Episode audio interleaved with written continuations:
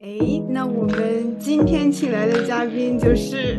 来自哥本哈根商学院的 Sunny。你好，你好，Hello，Sunny，先做自我介绍吧。嗯嗯，怎么自我介绍呢？其实也说的差不多了吧。嗯，我现在是在哥本哈根商学院，然后做应该叫博士后。对，先这样吧。之前想了一下，我们是怎么认识的，然后我就意识到，咦，不能简单的说我们是开开会认识的，因为我们认识那年是在那个 HEC Paris，然后我们开的是两个不同的会。到了第四天还是第几天，他他们就觉得说，哎，这两个会可能会有一些 overlap，然后就安排了一个特别长的桌子，然后让会的那个参会人员随便坐嘛。我还去晚了一些，然后我过去的时候，我我坐在你你旁边，然后你告诉我你叫桑尼，我当时被你的名字击中的，其实因为就那天本来就很桑尼，然后我看到你，就是我就会觉得，因为因为有时候我也我也那个大言不惭的说自己也是个小太阳，但我觉得我那种桑尼是傻甜傻甜的那种桑尼，但你这种桑尼就是优雅。就就是又让人觉得很很很舒服，很想跟你说话那种。算你，我是不是一下子就开始进入夸夸群模式了？又，但但反正我觉得这个名字倒是挺普通的，超多人叫这个名字好像。但是，嗯，但是你要说这个的话，好像确实很多人叫名字，但是我到现在好像还没有碰到一个叫这个名字的。嗯，那我可以问一下，你有中文名字吗？有，因为中文名字很长，因为是四个字。呃，中文名字徐墨桑子。嗯，说名字的话也很多故事。但是你之前问就是为什么叫叫 Sunny 嘛？然后因为其实这个名字就是说从小的时候，我妈给我起这个呃中文名的时候，其实就已经有英文名字在里面了。因为我是夏天出生的，夏天出生的，然后是正午出生的，所以就是就是我的中文名字里面其实有很多很多层的含义了。就是有一层的含义就是有点像就是 Summer Sun 翻译，就是有点那种音有点像，其实。很自然的，就是英文名叫叫 Sunny 嘛。然后我不知道，因为咱们好像都是其实差不多是一个一个年代的，是这样说吗？呃，所以就是因为我记得，因为像那个时候好像就是刚开始上英语课的时候，然后就会呃英语老师会让你就是说有没有个英文名字嘛。然后回家我问我妈，然后我妈说啊你有啊你有啊就叫 Sunny。然后就从那之后就是这个，因为我觉得这个就是因为也是其实跟我的就中文名字是。一样的，只不过是一个另外的一个表达方式。然后我在这边就是有点像正式，不是说改了名字，而是把这 Sunny 就正式的加在前面了。因为我估计你们可能，当然你们两个好像都没有，就是就是所谓的英文名字，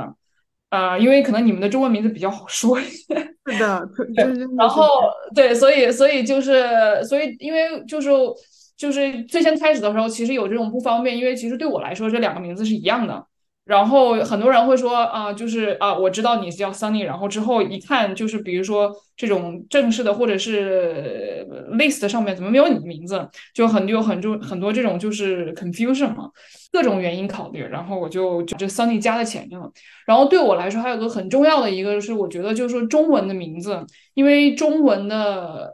中文不光是声音，因为就是你中文的话写在写成这个，就是我们用的是拼音嘛。你写成这种拼音的话，其实就失去了含义，你只有一个音，所以我觉得这个东西就是有点怎么说呢，就是没有太大的意义，反而就是如果在西方的话，这 Sunny 这个词，这个这个名字其实更就是有更多的含义在里面，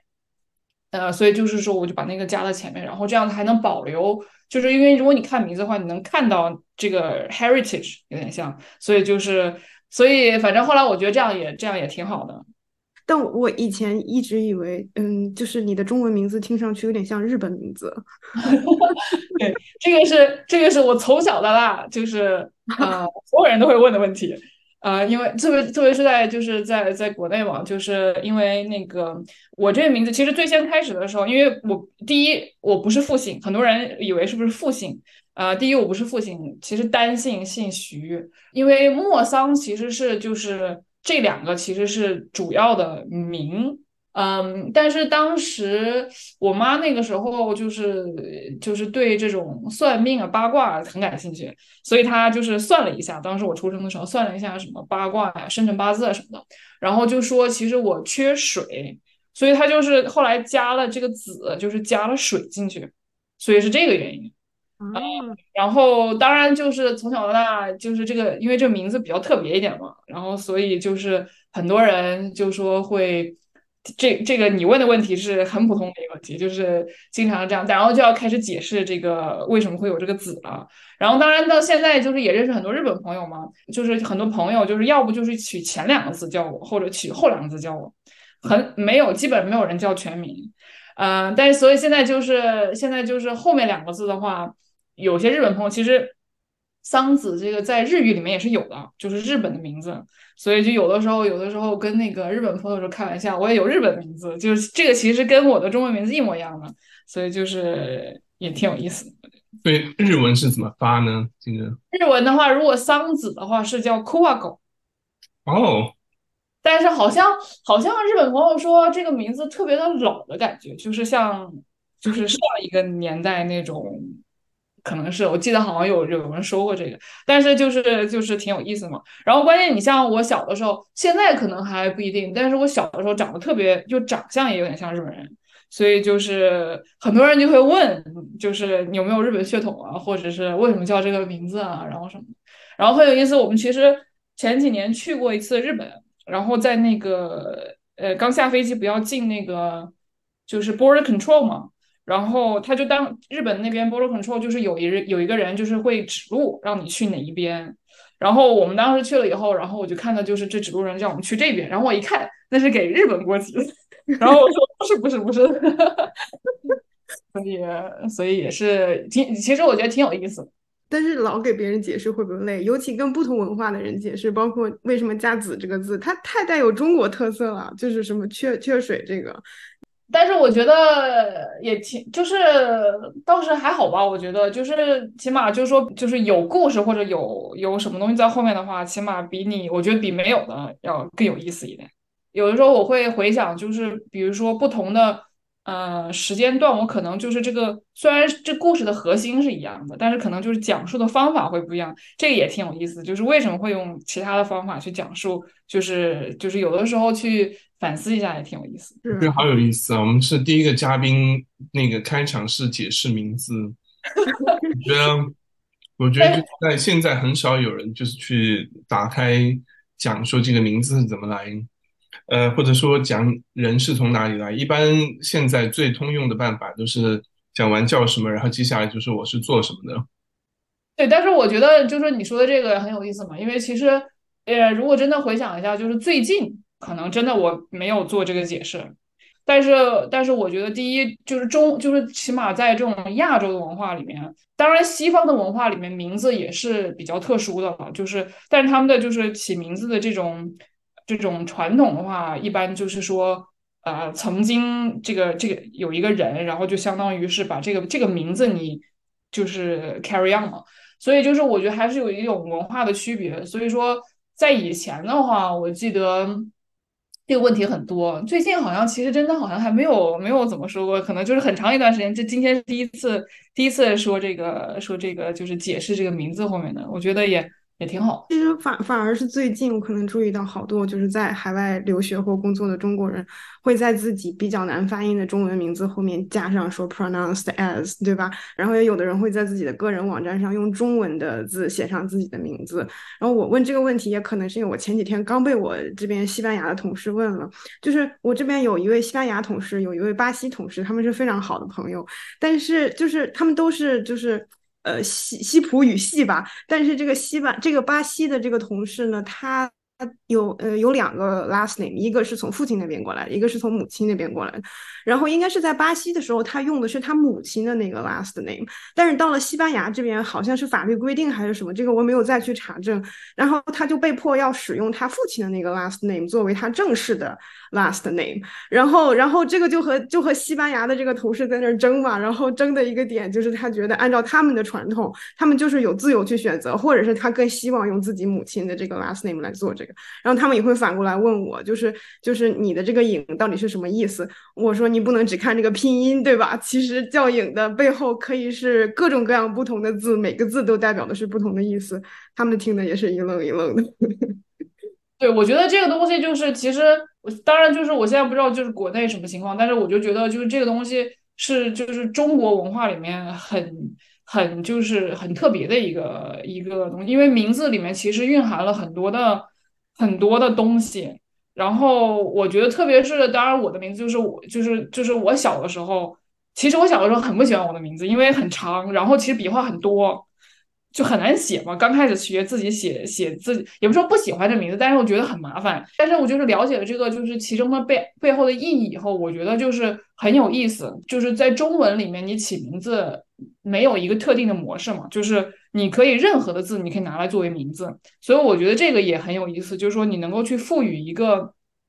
赋予一个人的这种这种不一样的文化也好，还是就是这种希望也好，我觉得这个其实很有意思。那所以赶快讲出你的故事，你是怎么从国内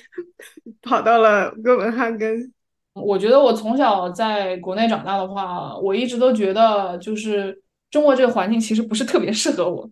呃，我从小就有这种感觉，所以就是呃，所以后来也是因为方方面面原因吧，也有一些家庭的环境的原因，所以就是后来到了高中毕业之后，然后也是有这个机会嘛。高中毕业了以后，那个时候就是。正好十八岁，然后在上大学之前，所以我也就去尝试了，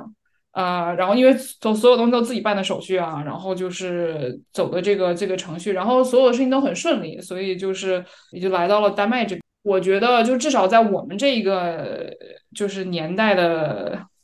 怎么说年代的人出国的话，一般都是大国家，比如说美国、英国、德国，可能法国这些国家，就是丹麦其实那个时候。我都不是特别知道，那个时候你要说丹麦的话，可能知道安徒生童话，仅此而已；知道在欧洲，仅此而已。所以就是也是挺，大家可能会就是觉得很多人会觉得就是为什么做了这样一个选择，然后其实这个选择也是蛮就是机缘巧合的那种感觉，因为其实当时是有一个我妈的一个朋友推荐的嘛，那个时候就说为什么不看看丹麦那是那种，当时我我记得那个时候。就是有 encyclopedia，可能那个时候，然后我就当时查了，我因为对丹麦不了解，就知道在欧洲有安徒生。当时其实很有意思的一个，就是说丹麦这边有硬币嘛，就是那个就是还有货币，它是呃一块、两块和五块的货币中间有一个洞，就有点很像我们国内就是以前的铜钱那种感觉，就中间有个洞。然后呢，它上面说 encyclopedia 上说，呃，因为就是零钱很多嘛，就用起来很不方便，所以会把穿起来。然后我觉得这个很有意思，因为就很像中国以前的那种铜钱那种感觉。因为以前以前我记得就是知道历史上就是你用铜钱的话也是这样一串一串，所以就当时就是就觉得啊可以去去去丹麦去去去看一看嘛。然后来到了丹麦以后，当然第一个这个是呃不是是就是没有没有人这样做，就是其实那个是不属实的。但是就是因为当时其实对我来说，我就是我不知道有就是。是不是很多人就会有同样的这种想法？就是特别是在年轻的时候，就是可能有的时候就觉得这个地方就是到底哪个地方才是适合自己的地方。但当时来到哥本哈根以后，我记得当时是在个那个机场等行李的时候，那个时候我突然有一种感觉，这个地方就是可以，就是是是家的那种，可以在这个地方就是安定下来这种感觉，就是其实是一种很很奇妙的一种感觉。就当时其实。对这个国家、对这个城市一点都不了解，然后当时就是直接坐了飞机来到这边，然后在等行李的时候，在我的印象里面，当时机场就是下午六点左右，没有什么人，一基本上一个人都没有在等行李的时候，至少在我的就是记忆里面是这样的。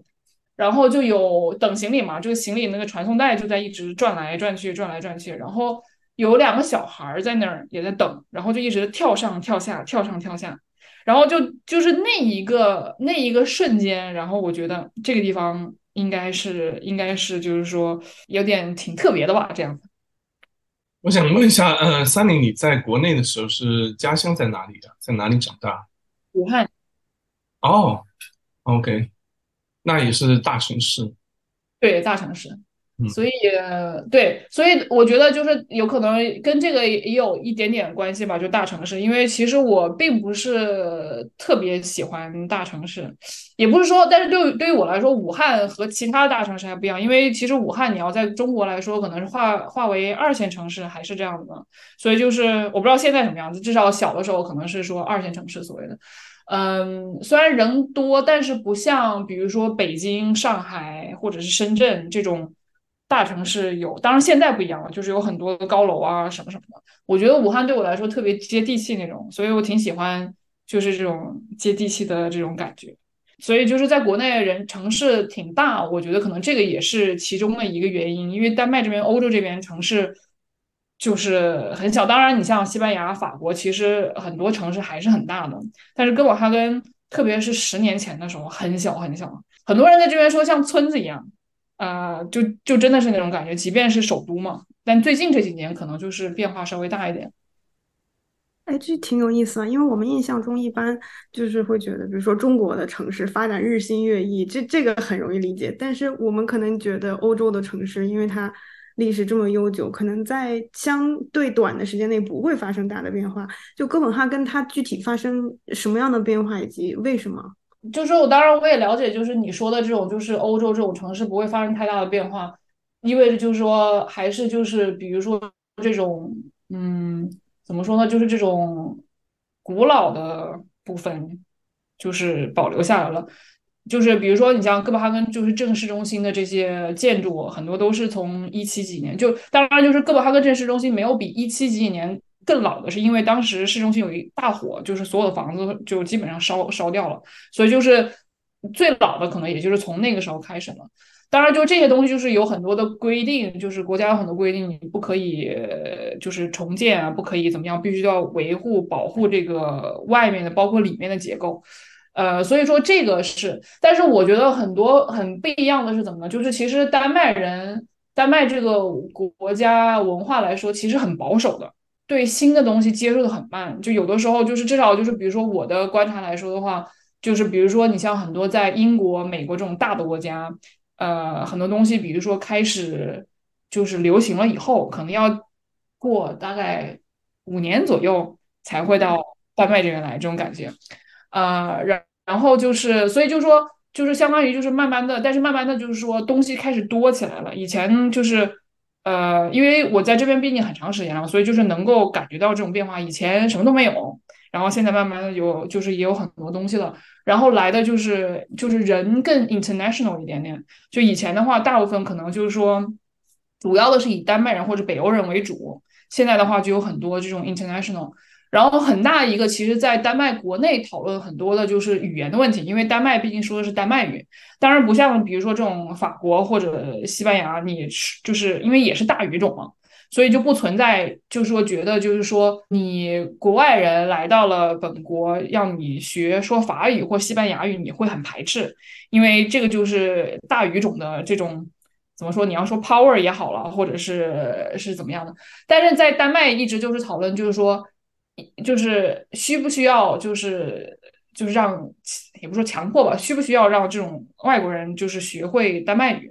然后其实其实丹麦这边的，虽然说大部分人就是英语的水平很高，日常生活其实没有什么太大的问题，但是那个其实会就是说不是那么容易的接入进入丹麦的这个社会体系，因为很多人其实就当然还是自己的母语很说话就是更舒服一点，所以就是有很多这种讨论，就是以前的话你不可能在餐馆里面就是有人跟你说英语。如果是有餐馆，就是比如说跑堂说英语的话，这是绝对不可以的。在丹麦，就是因为这是丹麦的国家嘛，要说丹麦语。呃，但现在的话，因为最近这几年有很大的变化，是就是越来越多 international，然后包括可能也处于这种就是有没有足够的人在这个 hospitality 这个行业里面，所以就是现在基本上就是比如说哥本哈根你出去的话，大部分的餐馆其实都是英语。呃，点餐啊，或者什么之类，所以这个东西还是就是有很大的变化。我就说，所以说我的我说的变化可能不是说，呃，所谓就像你说的什么日日新月异这种，表面上也能看到一些，就因为城市在发展，因为城市在膨胀嘛，所以有很多新的建筑。也有很多区域就是很新，就是很 international 那种感觉，就是在这个区域你就不觉得像是在哥本哈根那种感觉，就是我有这种感觉。但是就是这些其实表面上，但是我觉得就是最大的变化是就是这种这个就是可能是文化上面的变化，就是有多变得就是稍微更 open 一点，我觉得。哎，那回到你刚才结合这个，以及回到你刚才说的，你看到那个小孩儿，两个小孩儿在那个机场行李传送带上跳跳下下那个场景，就是也许你当时觉得这是一种直觉，就是这这可能是我能安定下来的地方，但是过上这么多年，也看到丹麦的这么多变化，就是你有能更好的去解释为什么当时会产生那样一种感觉，以及后面有有没有什么变化吗？如果真的要说，其实我我我觉得并不是说非要有一个什么原因，因为其实我觉得在中国的文化里面，就是说你相信这个有点像命中注定或者是缘分什么之类的。其实我觉得对我来说，那个就是一个最好的解释。很多东西其实，嗯，不是说你能找到一个科学的解释了，就是所以我觉得，呃，其实很重要的就是说能不能就相信自己的直觉。就是你现在要如果是让我就是回过头去看，我觉得就是是这样子的。嗯，但是就是我当时其实也尝试过，比如说我在芬兰其实也待了两年，所以也尝试过别的地方，然后包括最近这几年就是去了很多地方，就是有很多地方也很好，因为其实丹麦这边很大的一个就是天气很其实很不好啊，特别是冬天嘛，夏天还可以，就是冬天其实天气很不好，然后就是其实你要是比相比其他的很多欧洲大城市，其实缺少很多东西，就是选择性没有太多，所以就是也有它的。就是说，怎么说呢？也不是说不足的地方，但是就是说，不是说，嗯，都是那么好吧。但是就是，但是我觉得就是综合很多的方面考虑，我觉得，比如说现在就是之前就是像像比如说这我们这种职业来说的话，就是其实你可以理论上你可以选择任何一个国家，嗯，但是对我来说，丹麦一直是首选，因为就是我觉得就是在其他的国家或者其他的城市。你再有什么比丹麦这边更更好的条件？但是我觉得就是很核心的一点，就是人和人的这种关系啊，包括就是就是我觉得很多地方就是适合去度假或者去短期的去体验。但是你要真正，我觉得就是说，呃，安定下来就是安家，我觉得对我来说，个人来说还是丹麦这边就是比较合适的，我就是比较适合。我这种，我这种个性，或者是我这种性格之类的，我觉得，我想也就是 follow 一下，跟前面你讲的一个有有有一定的关系哈。因为刚刚讲在中国长大，可能觉得并不是特别的适合你。呃，我不知道就在可以讲的范围内吧，可以讲一下你觉得哪些地方可能不是特别跟你的个性适合。然后过了这么多年，我不知道你对于这个问题有没有一些新的思考，就是和当时有没有不一样的。呃，这样说吧，家庭环境的背景啊，或者怎么之类，就是有一定的、一定的，就是这是这个 context 嘛。但是在就是，但是我觉得在小的时候，其实对我来说，我并没有就是很意识到这个，呃，这个这个 context，因为我觉得就是大部分，因为我觉得很大的一点就是说，其实冥冥之中，其实也没有，就是说你，其实我说不上来就具体有什么，但是就是冥冥之中感觉就是，呃，就是在长大的过程当中，其实和身边的朋友其实有一点点不一样。就是当然，我觉得就后来如果反思的话，我觉得这是一个就是说比较很就是比较 positive 的一个呃不一样，呃，因为很多我觉得就是当然就是这是现在了，就特别在西方这个文化里面，你会说就是不一样。其实呃，在就是嗯怎么说呢，就是也不是青就是幼年时候，你就比如说像这种 teenager 或者之前的时候，你要是不一样的话。就是因为大家想要合群嘛，但是对我来说其实不一样。这个就是是一个很就是比较 positive 的不一样，就是因为我觉得我有很多自由，那个时候可以干就是任何的，也不说任何的吧，就是只要就是不出太大的错误都是可以允许的，就是这样。所以就说。我像正常，可能是我大部分的朋友，比如说你要去上补习班啊之类的，我基本上没去上过。当然，考试不能考得太差，对不对？但是就是说，在那之外的话，就是我可以允许，就是对，就是说我可以去 explore 自己的喜欢的东西。嗯，比如说你像你像我爸爸是就是从事摄影行业的，所以我很小的时候就有照相机，然后就会去，你你知道，就是去玩这种就是摄。摄影对摄影就是拍照片啊什么什么的，然后会喜欢写东西，喜欢看书、看小说、看历史书啊什么什么的，所以就这方面就是有点，我觉得跟就是呃跟身边的朋友有点就是不太不太一样，因为环境不太一样，因为很多。很多，而且我身边的朋友都是属于，你要按照那个时候来说的话，都不是属于好学生，就是属于喜欢在外面玩的那种。因为我觉得这种这种这种人特别有意思，因为有思想嘛，有自己的想法。怎么说呢？就是有自己的想法，这种其实，在那个年代，就是有一点点，就是我觉得就是还是被允许的。但是呢，你能知道，就是说，其实是不是特别。你可以讲英文的，你可以讲英文，对中英。英文其实怎么说呢？就是是被允许的，但是呢，就是说其实是属于，就是比较就是不是特别好的一个例子了。比如说就是这样。但是你要是换到西方的文化来说的话，你比如说你现在看这个，就是不管是就是比较 general 一点来说，西方的文化这个是鼓励你的，因为这个是。培养你自己的，就是说你的思考啊，或者是奠定你自己的对这个社会的认知。所以就是很多东西，就是这个大环境，包括我觉得也有很多，就是在就是也有很多人就很有自己的想法，但是慢慢的在这个因为大环境影响之下，可能就是会觉得这个东西是不应该的，或者是怎么样。所以我觉得有点有点可能是这个方面的，就是说我觉得不太不太那个适合。但我觉得十八岁之前能清楚的想明白自己想要什么，适合哪里，拎个箱子就走了，真的特别酷。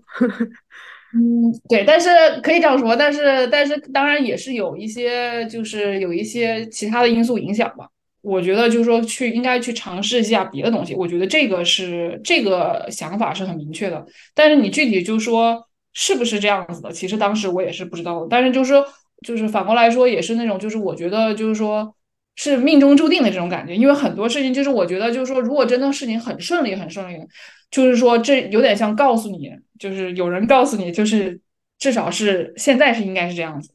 因为很多时候我也就是有朋友，就比如说想在丹麦这边留下来，但是很就是很难，所以就是像有很多人阻碍着你这样，所以就是说，我觉得这个也是一个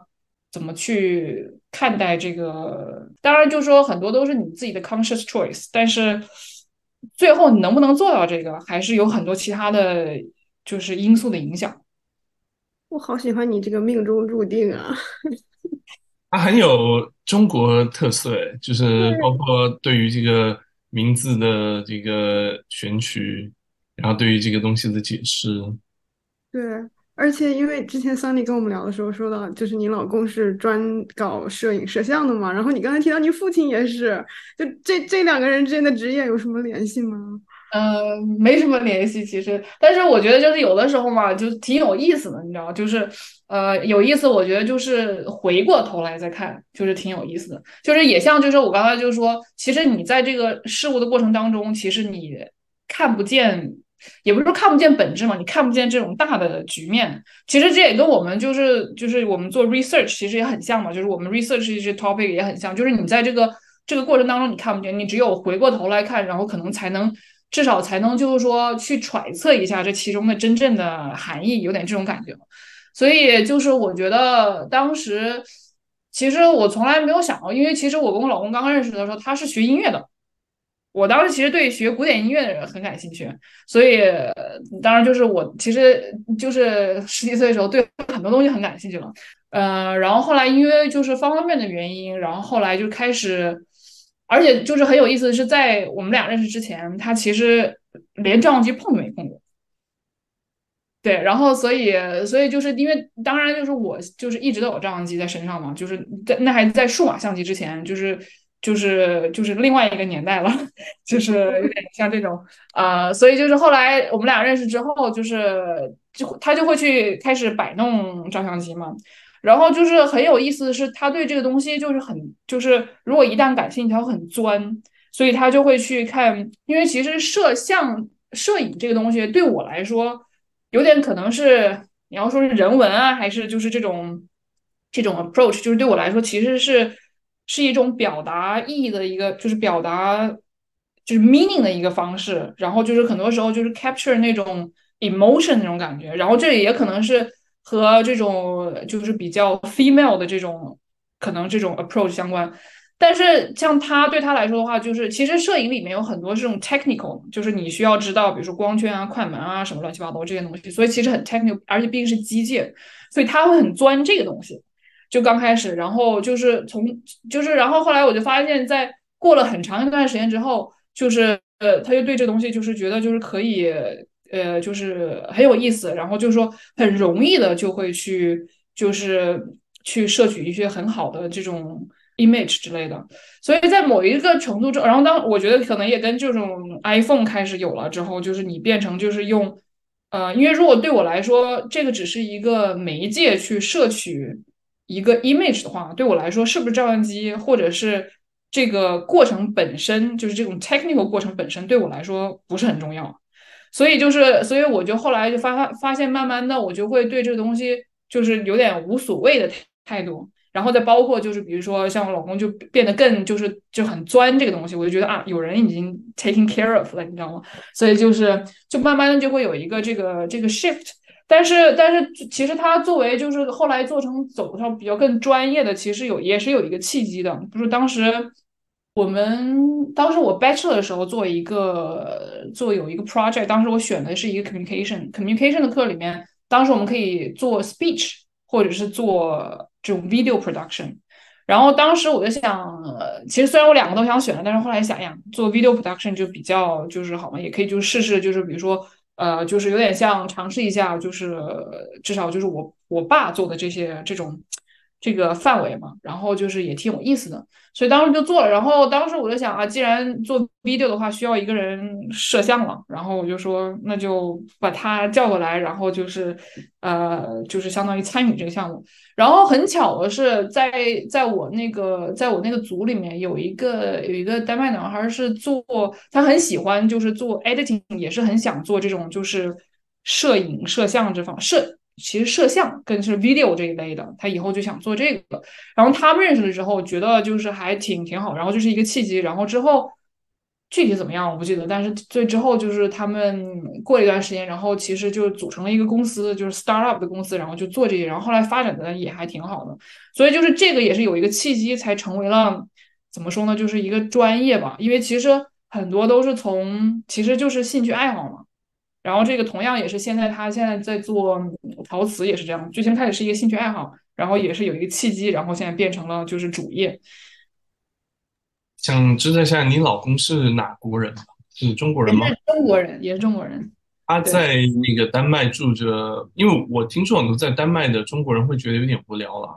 我不知道你们是怎么想。我觉得很好，就是也很就是我虽然我能理解了很多人觉得无聊，因为。就是就像我说的，跟大城市比没什么东西。嗯，当然现在这几年比以前的话，可能就东西出来多一点，就你也有地方去了。当然，你要是跟西班牙比起来，就是本来西班牙的文化就是比较，你可以出去有个地方喝酒，喝到早上两点三点之类的，然后有地方吃嘛。就是这个，因为文化的本身这个就是不太一样。你跟天气有关系呢，这边本来就很冷了，冬天你怎么可能就方方面面的原因。但是我觉得，因为我并不是特别喜欢大城市。然后刚才可能就是之前那个海涛你问的有一点，就是说有点就是不是特别觉得很就是就是中国这环境不太很合适。我觉得就是还有一个就是人际关系这方面，就是多近多远。我觉得对我来说有一个怎么说呢？就是对我来说，可能在丹麦的这个就是可以需要的人际关系的这个距离，对我来说可能是正好。呃，然后你要是在比如说在芬兰的话，因为我在芬兰待过嘛，芬兰可能就是有点太远了。对，但是呢，在就是在很多比如说，当然不光是中国了，就可能很多这种，比如说像西班牙或意大利这种文化，可能就太近了。所以就是我觉得其实也是一个找到一个就是说合适自己的一个这种允许，就是说怎么说大大文化允许，就是觉得就是说这个 social acceptable 的这种。距离吧，我觉得是这个，所以对我们来说，我觉得很好，因为就是我就有很多时间去做别的事情，然后我不需要去出去，总是需要去出去聚会啊，或者是干嘛的，所以就是说也是个人的性格的性格的关系。我觉得就是这边还是挺有意思的，当然都是对不对？就是每个人的就是所谓的需求不太一样，就是我觉得，当然确实没有很多地方你可以出去了。非常理解我，我我觉得之之前前几年在美国大农村里面的时候，一开始去的时候是特别开心的，就觉得哇，终于没有人来问我这问我那，然后我也不用逢年过节老想着还要给给这这位发个短信拜一下年，这个怎么？当然这些就是还还是还是要做啊，但是我不知道为什么，就是当你不是。特别自发的想要去做这件事情的时候，你就会觉得那些社交上面的东西多少给我带来了一些压力。而且像你说的，就是我是二十六七岁左右时候出的国，那个时候可能更有那种，就是好像我要融入主流的压力在那儿，就是感觉我好像像要像别人一样按照一定的轨迹去走。然后到美国那几年，刚开始就挺开心，觉得我好自由啊。但到后来，当我走在我们那个村里那个路，我就看着一一幢一幢的那个独栋的房子，每个都离着那么远，每家都有自己独立的草坪，然后你你都不能够践踏别人家的草坪，就那种疏离感的时候，又觉得哇，这这这个我也不行。然后现在，但是像你说的，到西班牙来，我还在。我还在探索，就是适合我的是什么。当当我和同事出去，他们每个人就是都要觉得到晚上一两点才呃，就是 收摊儿没有任何问题的时候，我还在想，哇，这个我可以吗？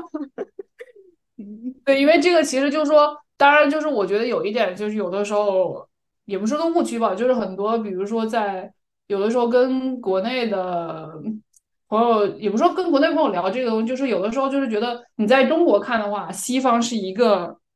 一一个整体，就是你会说西方或者国外，就是就是语言我们是这样说的，所以你觉得会是一样的。但是其实就是有很多这种不一样的，就比如说你说的美国的这种，就是这也是一个美国的这种文化，就是你大家其实虽然说，我觉得就是美国人的话，就是我的观察的话，美国人就会说，哎呀，就是其实很也有这种中国人的客套这种感觉。但是就是说，其实很明显的边界，你不可以，你这个这个院子是在这里，你不可以那个什么。但这个东西在丹麦人的就是说是没有的，所以就是说，就是就是你很容易的，就是在街上你会跟一个人聊起来，然后那个人很就是很容易的会把你叫到家里面，如果你愿意去的话。哥本哈根虽然是个城大城市，在丹麦来说，但是就是还是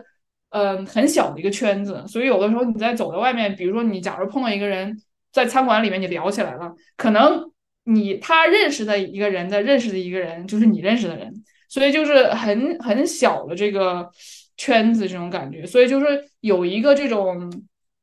不一样的一个这个界限。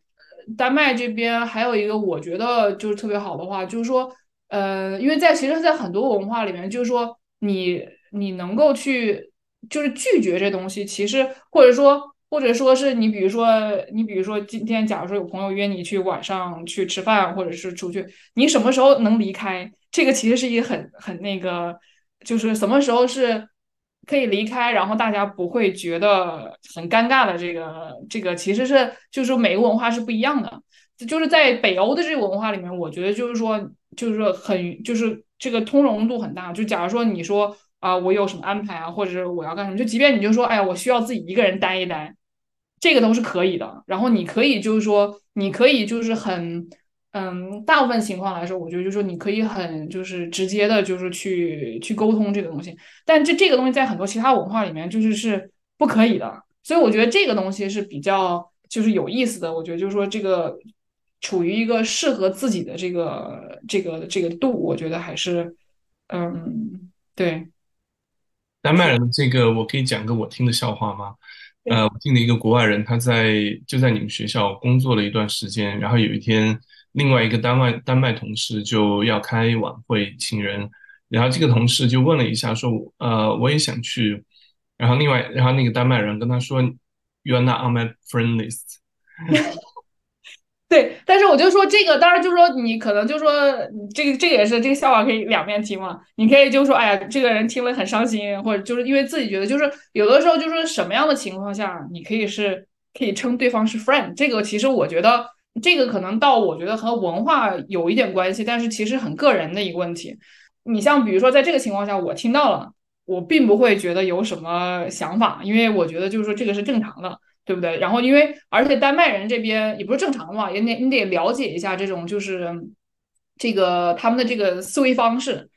而且因为丹麦人的思维方式就是说他们就是回到之前说就是很 conservative 很保守这种，他们就是比如说他有自己的圈子。当然就是我觉得这个一点也是就是像像我们这种就是属于在人生的一定阶段到了另外一个地方再重新开始这种，和他们这种在一个地方从小到大都就是有一个自己的圈子或者有不同的圈子是不一样的，因为对他们当然来说，他有自己比如说小学的圈子、初中的圈子、高中、大学的圈子，所以就他们这个分得很开的，就是有的时候就是他们会觉得，哎呀，就是比如说大学的朋那个朋友和你初中的朋友，如果他们不是一起的。其实是两个群体，对他们来说，他们会这样分开，所以他也会可能会说哎呀，就是我们高大学同学聚会或者大学朋友聚会，跟你没什么关系。就其实这个东西不是说，对不对？就是这个，就是我觉得就是有的时候去了解一下这个思维方式就挺有意思的。但是确实，很我也很就是很能很能理解会这样子去去说。但是他竟然可以这么直接的就把这个话说出来，他不觉得这个东西会分得到。他后面还加了的，因为我听就是比较奇葩的。他后面还加了一段，因为我们这种工作换国家也是一个很平常的事情嘛。那个同事还加了一句说：“我觉得你过几年也不会在丹麦，所以我们也不用有太深的联系。”但是这个可能有点、有点、有点太太夸张了。但是，但是都是属于怎么说呢？那如果反过来话说的话，如果就是说对有些人来说，这个可能就是太过了。但是，呃，你要是假如说换在我在这情况的话，当然就是后面加的这一段可能会有点，就是你会觉得那什么。但是对我来说的话，OK 了，对不对？你这样觉得我也可以 OK 了，无所谓了。所以就是就是，我觉得这边还就是说，你我觉得有一点好，就是如果你真的把话摊开说的话，你只要就是说大家的了解，总比你就是因为我觉得中国人的文化里面有点这种模棱两可的感觉，就是你得去猜嘛，有的时候。虽然就是说，我觉得就是在中国这个环境长大的话，就说你的这个理解能力是在那个地方的。但是有的时候，我现在至少我现在觉得，就是还不如大家就是摊开说了，就谁都都省得这个 energy 去去去那个去揣测。我也喜欢这个。因为我发现自己也不是那种擅长 从这些微妙的地方 get 到信号的人。你你是什么就告诉我吗？我觉得是因为我们年纪的关系嘛。因为我最近有参加一个会议，然后我觉得他们说的都好 nice，就都挺好的。然后回去之后，就那个有一个更 senior 比较 experience，他就帮我 decode 了一下当时进行的那场对话到底是说什么，然后我就。瞬间觉得说，我怎么也是从中国出来的？我说，我们中国人讲话应该来说比较能够能够听懂这种话外之意，然后跟我以前的那个呃印象就不太一样，呃，所以我当时在想说，可能可能跟文化的关系不大，可能就是因为我没有什么经验，对于他们这种那个叫什么暗流涌动的这种对话模式，还不能太 get 到。但但是我觉得，其实这种就是言外之意，这个就是并不是只有中国的文化有，其实很多文化都有这个。呃，然后每一个文化可能不太一样。其实你要说，就是有点像，其实你要在丹麦的话来说，我觉得其实就是就是时间越长，我觉得时间越长，我会发现其实没什么太大区别。当然就是有区别，但是呢，实实质上其实没什么太大的区别。就丹麦人其实也会说。话就是他有言外之意，但他言外之意是文化的，就是这个这个国家历史的文化的这个一个一个和和中国的这种文文言外之意还不太一样，但是也有这种，就有的时候，嗯，你要是不是特别了解这文化的话，你会听到好像就是这样子，但其实它是有另外的深层含义。对，其实我觉得也都差不多。很多时候的言外之意，其实其实纯粹有一部分就是逢场作戏，有一部分就是想看你够不够聪明，是不是是不是可以到我这个阵营里面来的人。但是西方可能他有他自己的目的，我现在还没有能 很好的总结出来是什么。但我我突然意识到，你俩其实都是做 qualitative research 的嘛？但是就就是吧，嗯，或者我这个太广了。那个 Sunny 是做 ethnography 的，那海涛也是，我也是吧。而且我们的 topic 我觉得比较像吧，都和 sustainability 有关。现在是以前之前的 PhD 的时候不是，但是对对。那你们是不是在日常的工作之中都得就是特别注重这种言外之意呢？嗯，我不知道海涛怎么觉得。你要是现在问这个问题的话，我的第一个反应是，其实就是因为我觉得在 ethnography training 的时候，你会知道，就是说你其实不能够怎么说呢？你得就是很 reflective 嘛。就是你像你现在说的这个，我第一个想法就是说，是就是可能第一反应你会觉得是，但是我的第二反应就是说，我觉得这个言外之意到底是不是只是我觉得，还是说是真的是，就是说是真的是有的。有的时候就是说。我觉得很多时候就是为什么我觉得现在就是说，可能也当然也可能是年纪的原因了，但是就是说现在为什么喜欢，就是说你你如果有什么就直接说出来，这是因为我觉得很多时候就是对话的过程当中，你会觉得我们就是怎么说呢？我们其实就也不是心意想，就是我们其实 understand each other 那种，你会觉得是这样子的。但是有的时候你说着说着说着，你发现啊，其实我们俩在说完全不一样的事情。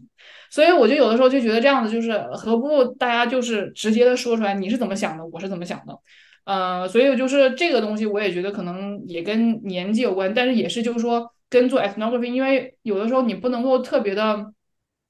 去 assume 我理解你的意思，对不对？因为这个东西不是太，而且这个就是说在 method 上面就是有一个，如果你就是 assume 的话。我想在这个地方加一下，因为这个跟这个研究有有一定关系。我觉得在做研究的时候是不一样的，因为研究的时候我们是去看戏的，就是有一些言外之意也好，有一些很这个 drama 的事情也好，有一些大家 power 的这些呃 leverage，因为你是在看别人的言外之意，所以你就可以看得特别的清楚，而且可以特别的抽离，然后然后去想。但是在这个自己进行的这些里面是不一样的，因为有的言外之语它就是针对你的，你就是成了这个剧中的这个主角。然后那个时候有很多感情，然后有一些这个大家的这种 power distance，然后有一些东西在里面，呃，可能会干扰，就是呃，看的反而没有那么清楚。对，当局者迷，什么？当局者迷，旁观者清。对，对。我问这个问。也是有点私心啊，就是因为因为我只有一个 quality project，但它不是 ethnography，我就是做了一些 interview，然后我就明显的觉得，就是当我和那些人 interview 的时候，呃，和海涛刚才说的这个不同点就是，就是我和他一对一的对话，对方完全可能因为我是谁，我的标签是什么，或者我展现出来的形象是什么而塑造一场。就是只有我和他之间才会进行的这场对话。然后，比如说我我去访谈电影院，然后其实我想了解方方面面，不光是他们挣钱的地方。但是因为他觉得我是一个 business school person，对吧？他就会从头到尾就给我捋他的成本，然后就是具体到每一个影片。当然，我理解这些细节非常非常的好，但是我能感觉到，如果我不及时的。就是 detour the conversation 的话，就我会一直沉浸在那些数字里面。然后包括我做这个东西的时候，因为我说我是一个学生嘛，我觉得这个东西就有利有弊。我现在还没有想明白应该怎么办。因为当我是一个学生的时候，我发现对方完全没有防备心，然后他就会觉得说，哎，这是在美国的情境啊，就是就是如果我能够教你一些东西的话，因为你本来也不是做 movie 的 student 对吧？所以他就是会 事无巨细的跟你讲他到底是怎么想的。就这种东西就。我来说就特别特别的管用，但是回头我一想，我的每一个 interview，然后就风格都好不一样啊。然后就就是因为我是其中的那个 common factor，但是我呈现在他们面前的又是完全不一样的形象，或者是一堆标签组成的东西。就是我我有好多时候就在想，我是不是应该想一想，我的这些内容里边有多少是因为我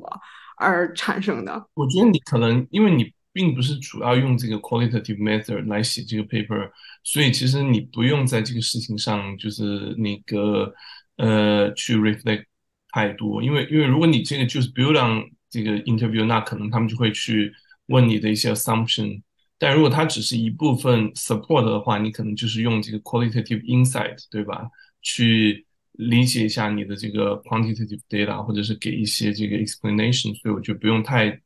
呃。太在意这个东西带来的，而且我我不知道桑尼的经验，我个人就是说，你最后写出来的 paper 里面，当然都会说啊什么很多很多的原因啊，你为什么这么做那么做，然后你有多少 interview，你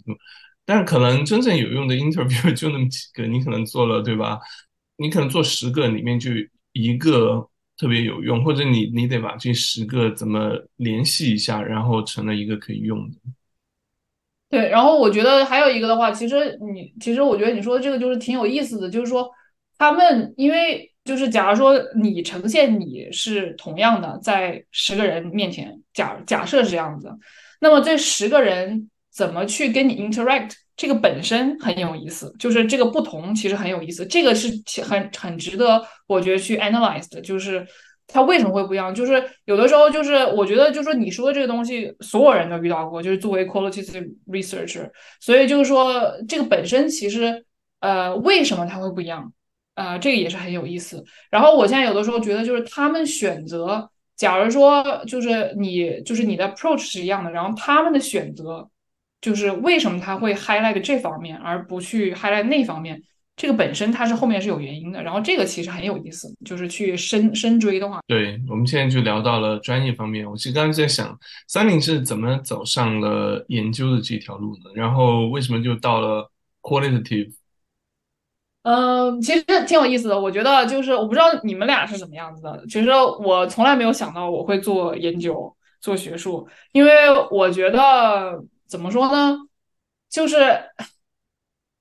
嗯，说不上来吧。就是第一，其实我对这个东西不是很知道。我不知道，就是你们开始就是读博士的时候，就是有没有这种概念，就是博士，然后是这种学术界，然后就是之后你可以成为 professor 之类的这种。我其实一点概念都没有，因为因为还有一个很很重要的原因，是因为在丹麦这边，PhD 是那个是一个工作嘛，就是你去至少就是我的情况来说的话，因为我的 PhD 是在一个 project 里面。所以它是一个正常的一个 job posting，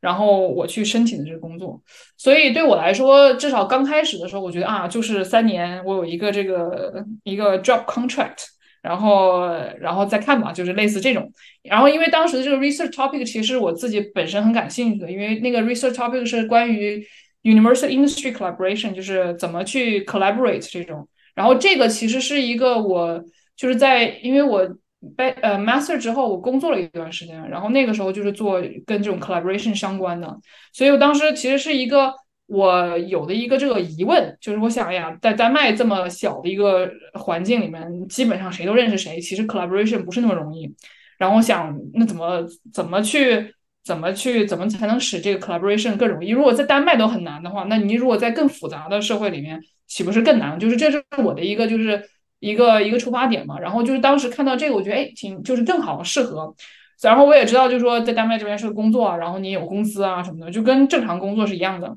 所以我其实没有多想。然后当然就是说后来也很幸运拿到这个职位了嘛。所以对我来说，其实并不是说我有意去选择这个这个这个这个 career track。我觉得就是对我来说，就是像海涛刚刚问，就是 quality 这方面，对我来说其实不是一个选择。就是对我来说，这个东西就是应该是这样，就是只有我从来没有学过 quantitative，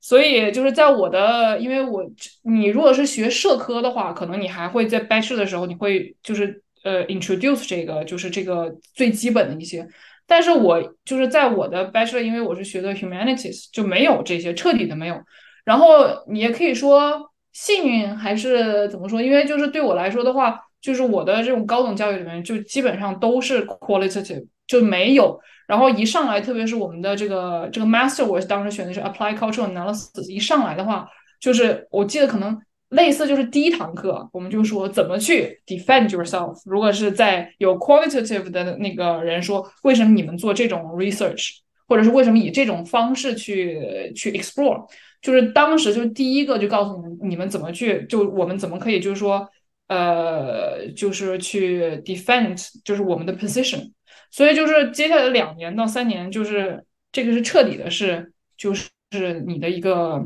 你的一个 approach 嘛。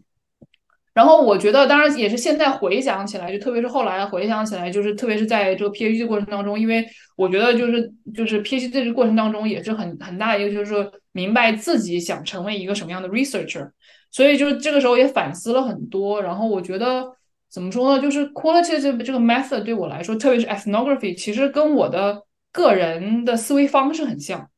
然后因为这也就是牵扯到就是最最刚开始我们聊的，就比如在国内啊什么，因为在从小的时候的话，我会想很多东西，我也很喜欢写东西啊，就是这种哲学啊什么什么之类的。但是那个时候总觉得就是那个是我的个人的兴趣爱好，然后就是和我需要做的东西其实是分开的。但是我可能是到快到 PhD 很后期，就是中后期的时候，我才发现，其实我现在做的东西就是我想要做的东西。所以为什么把它看就是一个一个个体，对不对？就是我写的东西，就是可以很有我自己的我自己的就是写作的一个风格啊，什么什么之类的。所以后来发现，哦，其实就是这种 method 学的，当然就说其实也是很巧合的。比如说我选了这个 master，选了选了这个 bachelor，但是就是如果回过头来看啊。就是这样子的，一步一步的，然后就是就是奠定成了，就是我现在是这样一个看看事物的一个方式，然后其实很吻合。所以对我来说，因为很多时候就是你像我我我估计你就就大家都遇到过这个，就会问你为什么选择 qualitative method，或者为什么选择做 ethnography。对我来说根本不是一个选择，因为这是我唯一知道的方法啊。然后然后在我的方法来看的话，在我的角度来看的话，就是说这个能提供就是很多。就是对我来说至少很有意思的东西，然后是别的方法就是说没有办法提供的。当然，我也很羡慕，就是很多人你懂看这个什么 regression 什么什么之类的，我彻底看不懂。但是就是我也就说，就是我觉得那个也是一个方面了，但是对我来说并不是一个选择吧。对我来说，其实我也是就是到后来才意识到，可能是在 PhD 过程中，因为我也在就是你要是用我们的话说话，就在 industry 也工作过嘛，所以就是。也尝试过，然后那个时候我在那里的时候，我觉得怎么说呢，就是没有特别，我觉得其实挺没意思的。嗯，就是你就当然你也每天在学新的东西，但是我觉得就是有一点，就是说，我觉得换任何一个人来做，都能做的是同样的，或者比我做的更好。所以我就觉得，那为什么现在我要来做这件事情？啊，所以我就觉得这个其实挺没意思的。虽然也学了很多东西，我觉得这个过程本身是很重要的，对我来说。但是就是后来我就发现，哎呀，挺没意思。但是在学术这方面就不一样，因为同样的一个项目，你换我们三个人里面任何一个人来做，就会成为一个很不一样的东西。我觉得这个本身很有意义，而且就是说，你基本上可以想做，就是你想要做的东西，只要你去付出同样的就是努力啊，或者是就是去去做这个东西，我觉得很有意义。这个我觉得是很大的区别。然后，因为在我不知道，就是在在其他的就是这种，就是你们待过的这种国家有没有这种就说法？至少在丹麦这边会说，就是你早上起床的，就是就是你怎么样能够让自己早上起床，就是这种这个其实是很大的动力。就是你今天早上起来，就是你为什么要去上班？就这一点其实很重要的。呃，要不然你就是在床上躺着都舒服，对不对？就是我觉得是最后就是可能选择了就是这个这个学术的这个途径嘛。讲了这么多这个正面的，我想问一下，这这这行你觉得带给你一些比较大的一些挑战的地方是什么？我觉得可能可能尹和我，I don't know，我们可能有些 assumption 吧。可能也是跟我个人的性格有关系。我觉得我看到就是说，当然就是嗯，就是比如说你们马上参加这个 early career 这个，为什么今年我没参加？因为当然去年我参加，但是我觉得就是很多的这种 discussion，呃，不是说不应该，我觉得 discussion 是必要的，但是只是讨论这些 challenge，没有什么，就说不能解决任何问题。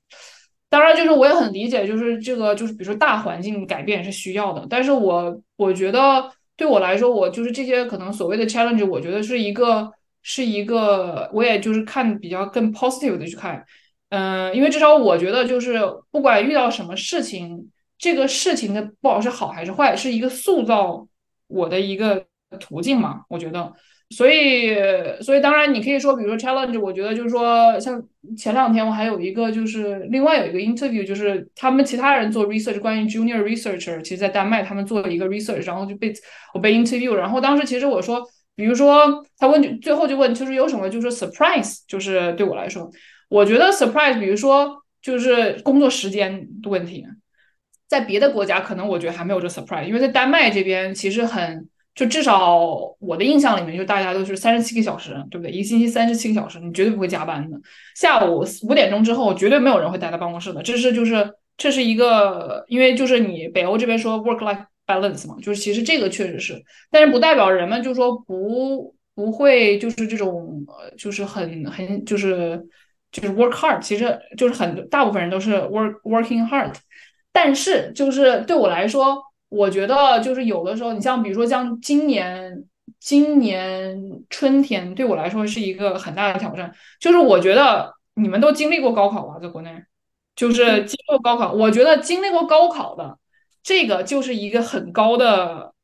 roof，就是我觉得就是我不知道你们什么感觉，至少我觉得就是在出国之后这么多年以来，唯一的就是 touching roof 的时候。是我就是 PhD 要交 C 四的时候，那个时候我觉得是就是有点有点跟那个有点像，因为有时间啊，然后有的时候你要 wrapping up 那种感觉。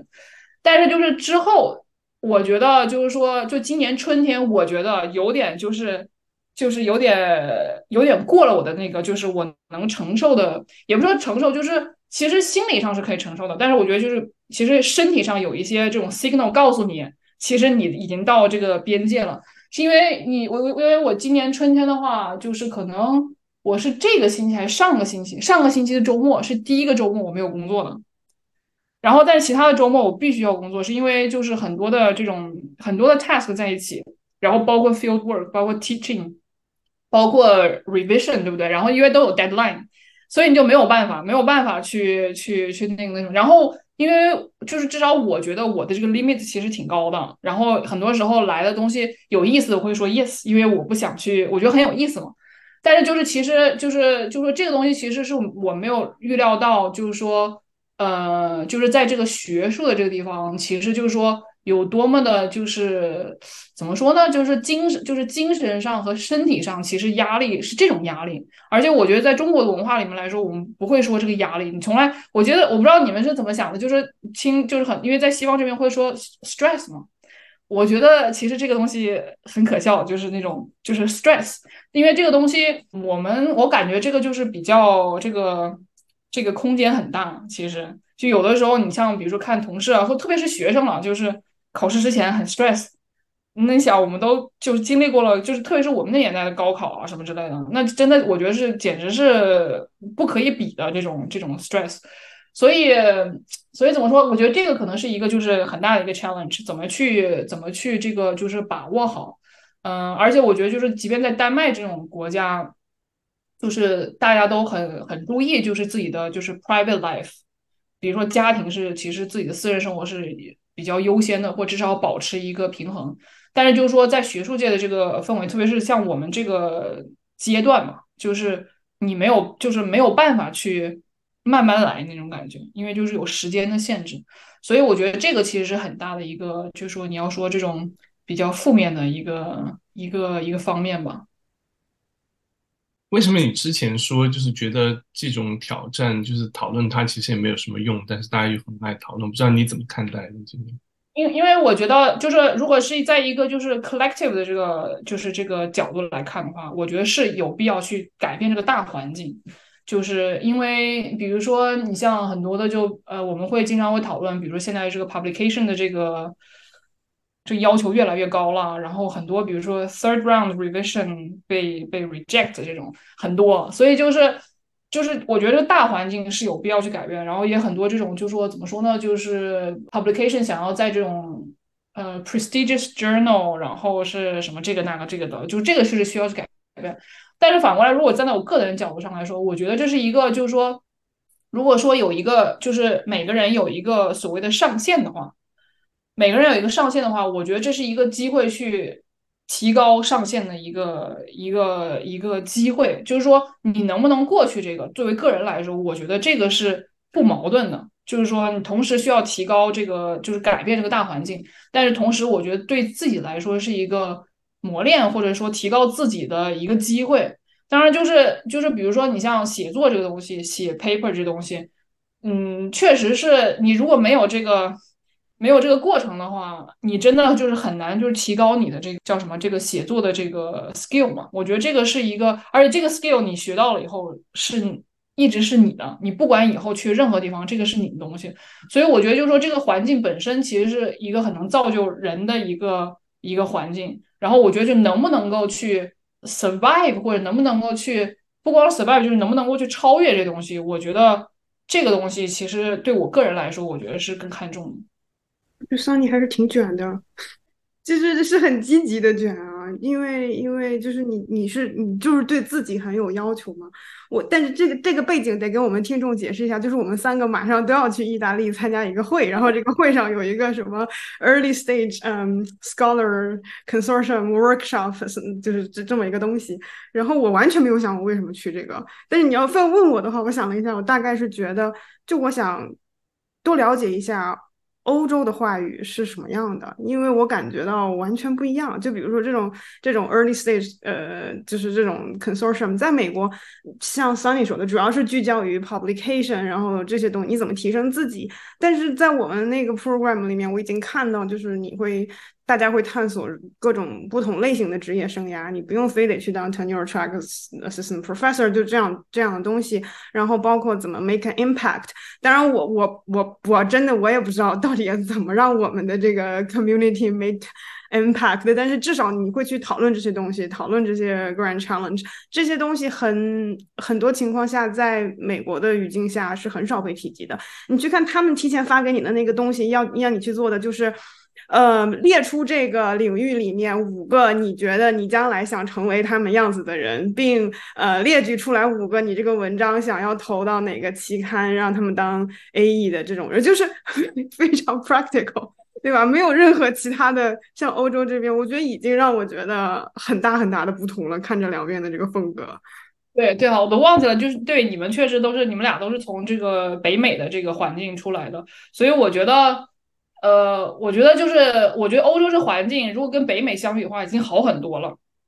就是我也有一个这个比较，因为特别是比如说你要去 A O M，就是 Academy of Management，就美北美为主的这种，那简直就是一边倒的这种，就是有点很恐怖。我觉得对我来说，我觉得很恐怖。所以就是那种时候，就特别是那时候，我就觉得如果有欧洲的这边的，就是 scholar 在那儿会去说一些东西，我觉得会提供一个更。就是一个 broad spectrum，我觉得就是不是说只是像北美那样，北美我觉得有点太夸张了。当然，在就是就欧洲这边也开始想要模仿那个模式，所以就是我觉得就是说大环境去讨论是很重要的。但是我觉得怎么说呢？我我说的就是提高提升自己，并不是说像北美那种就是这种比较 target 很强，而是我觉得是一种。自己的魔力就是那种，不是说是为了一个 outcome，而是说这个过程本身，我觉得是一个是一个是一个魔力。但是我觉得你们就是如果是从北美的环境出来，在欧洲这边应该能能挺，就是我觉得挺应该很有意思。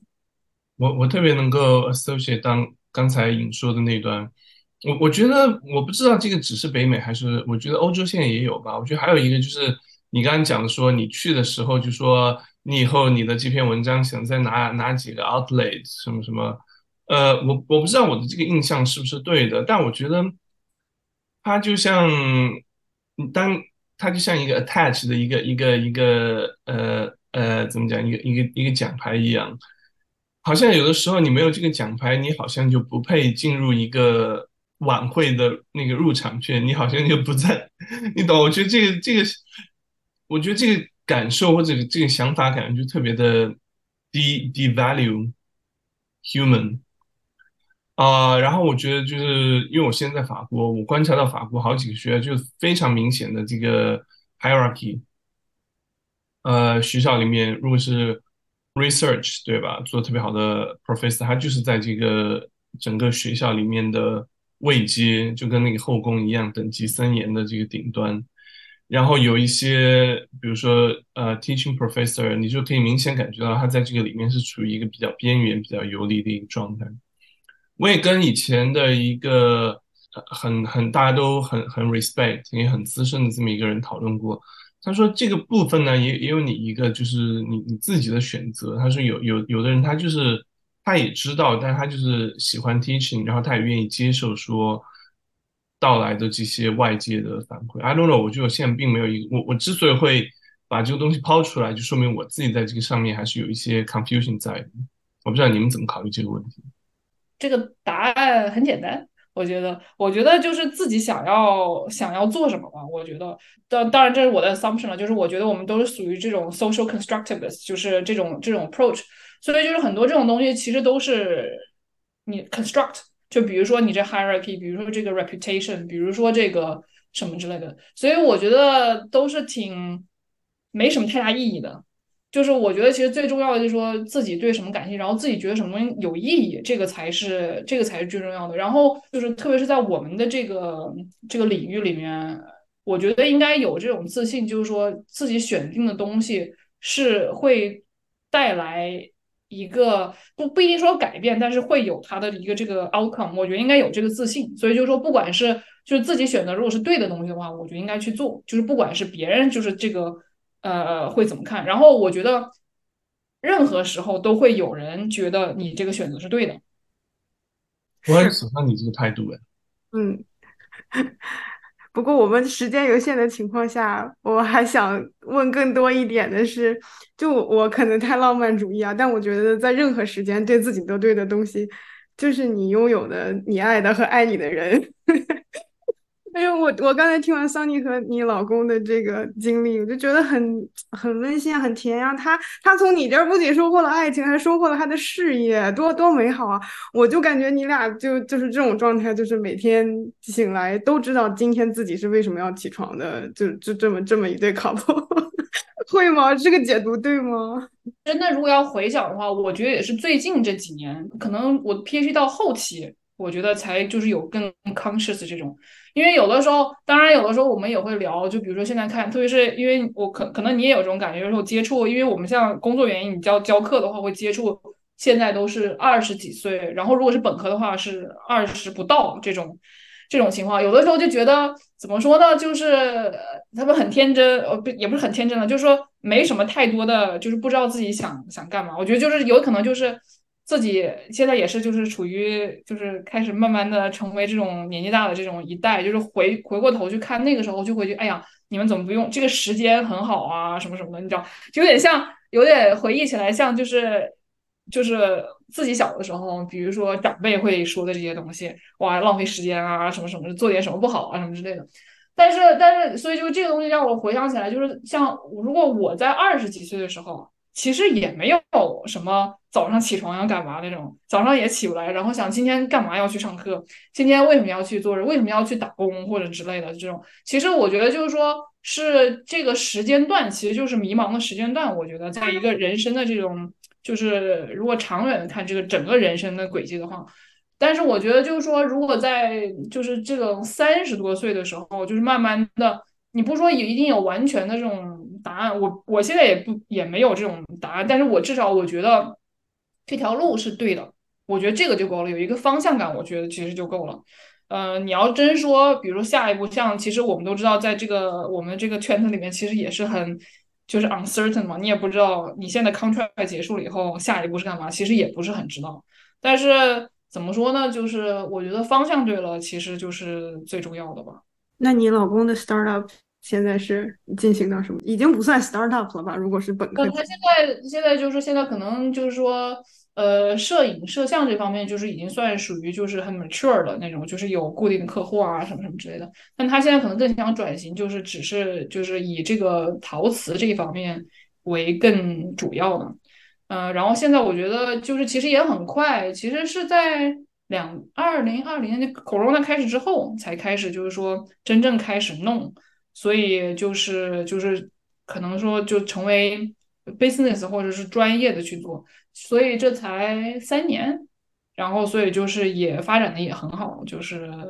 特别是在北欧这边，我觉得对我来说影响很大的一个就是，嗯。因为其实人其实是有选择的，就是你想要做什么。虽然是很多时候你觉得可能是没有这个选择，但是其实很多时候你是有这个选择的。所以就说，你想去干什么，我觉得这点就是说干有意义的事情。我觉得这个东西是可能在至少在我就是在国内长大的这个环境当中是没有这个概念的。就是这边会说你想去，比如说你要读这个专业或者你要做这个工作，你是有一个意义的。就是说，你可以说这个意义是我只是为了赚钱，就养活我现在，然后这样我可以去做别的东西，也可以这样。但是我觉得，就起码有一个这种这种那个这种意识，就知道自己是干嘛的。当然，就是说，如果你现在做的事情就是正好是你就是很 passionate 的这个事情，就是你觉得是应该是这样的，我觉得是最好的。因为这边大部分人因为环境就是大环境可以就是 allow you to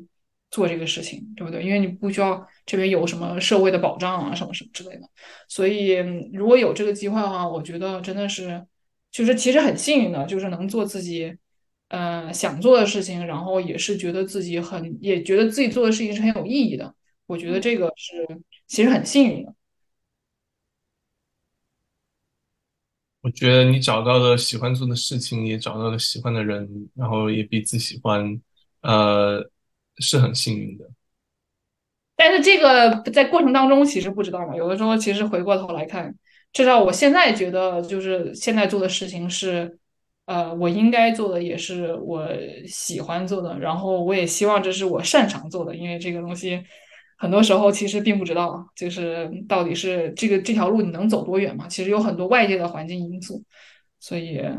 这个在进行进行过程当中吧。那我觉得像你刚刚讲的，我觉得很重要的一点就是，其实擅不擅长这个东西是一个很主观的。如果是按照你的擅长的能力把它做到了你最好的状态，对吧？其实就没有太多的其他的可以去担心的。对，但是在我们这个这个行业里面，还是有一个外界的这个东西嘛。就比如说，你可以觉得很多，而且这个其实我觉得就是说是处于你到底有多幸运很大的一个程度上。就比如说你这个 paper 到底最后能不能 publish，在哪 publish，对不对？这个其实是也是一个衡量的 criteria。因为我听说很多很多人其实很想留在学术界，但是最后没有留下来，是因为就是这些因素，就方方面面其实很不幸运。而且这个确实有很大的幸运程度在里面，所以这个东西，当然就是说，确实我也同意，就是说你这擅不擅长，其实是一个主观的一个东西，但是也有客观东西在影响这个，至少就是在别人的眼里看你擅不擅长这个。我们三个就都一起努力往前进吧。好的，一起努力那个成为别人眼中擅长的。不用了，就就对得起自己就行。但是我最后有一个特别傻的问题，嗯，我就想问那个甜点叫 Danish 的那个甜点和丹麦有关系吗？哦，这个其实呃，这个挺，因为你你你，因为在北美其实这样叫的，对不对？叫 Danish。但是你要是因为其实这个我也搜了很长时间了，搜了很多次。就是当然，就根据比如说，主要是 Wikipedia，当然还有其他的一些 article，你就是搜到，就是就普通 Google search，其实真正的 Danish pastry 就是这种，当在北美是叫 Danish pastry，因为当时是丹麦人带过去的。但是这种就是这种酥皮典型的这个这个面团的这个东西，其实最先开始是维也纳人来的，